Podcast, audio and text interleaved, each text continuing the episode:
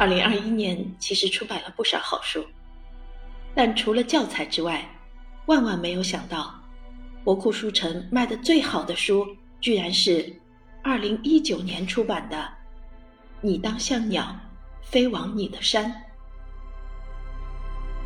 人们只看到我的与众不同，一个十七岁前从未踏入教室的大山女孩，却戴上一顶学历的高帽，熠熠生辉。只有我知道自己的真面目。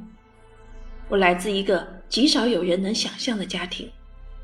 我的童年由垃圾场的废铜烂铁铸成，那里没有读书声，只有起重机的轰鸣。不上学，不就医。是父亲要我们坚持的忠诚与真理。父亲不允许我们拥有自己的声音，我们的意志是他眼中的恶魔。哈佛大学、剑桥大学，哲学硕士、历史博士。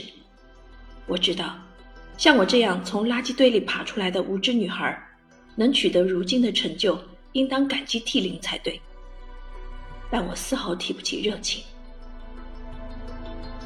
我曾怯懦、崩溃、自我怀疑，内心里有什么东西腐烂了，恶臭熏天。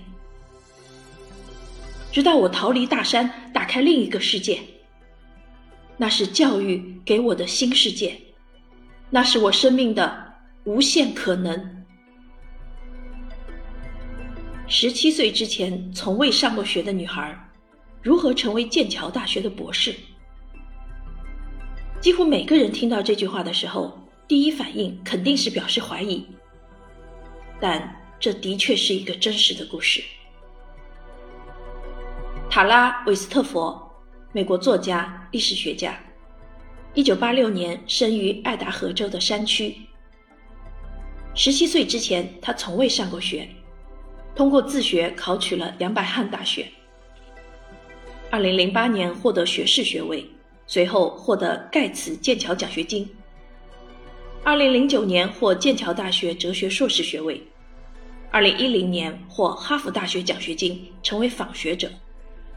二零一四年取得剑桥大学历史学博士学位。很多人只是觉得他与众不同，却不知道他背后的辛酸故事。塔拉一家居住在爱达荷州巴克峰山脚下的半封闭环境中，家中主要是父亲独裁，母亲虽然是一位不错的草药师和助产士，但因为性格懦弱，对父亲唯命是从。所有的子女不被允许去学校读书，不被允许去医院、剧场，每天只能被逼迫分成几个小工队，四处打杂。这一切只是因为父亲偏执的信奉魔门教，视一切现代化的东西为魔鬼。这样环境长大的孩子心里难免畸形，他们有的暴躁，有的过于沉默。所幸塔拉韦斯特佛的三哥泰勒率先反抗去上学了，也给塔拉心里种下了种子。泰勒告诉他，外面有一个世界。一旦爸爸不在身边，一切看起来就会大不一样。塔拉被这句话深深的触动，他决定背水一战。通过高强度的复习，三个月以后，他拿到了录取通知书。凭借一颗勇敢而坚定的心，他像鸟一样飞了出去，逃离了原生家庭的阴影，飞向了崭新的世界。这本书很多人用奇迹来形容，或许正是因为这个奇迹，让读者们一直以来在购买阅读，了解塔拉韦斯特佛的故事，并通过这个故事激励自己。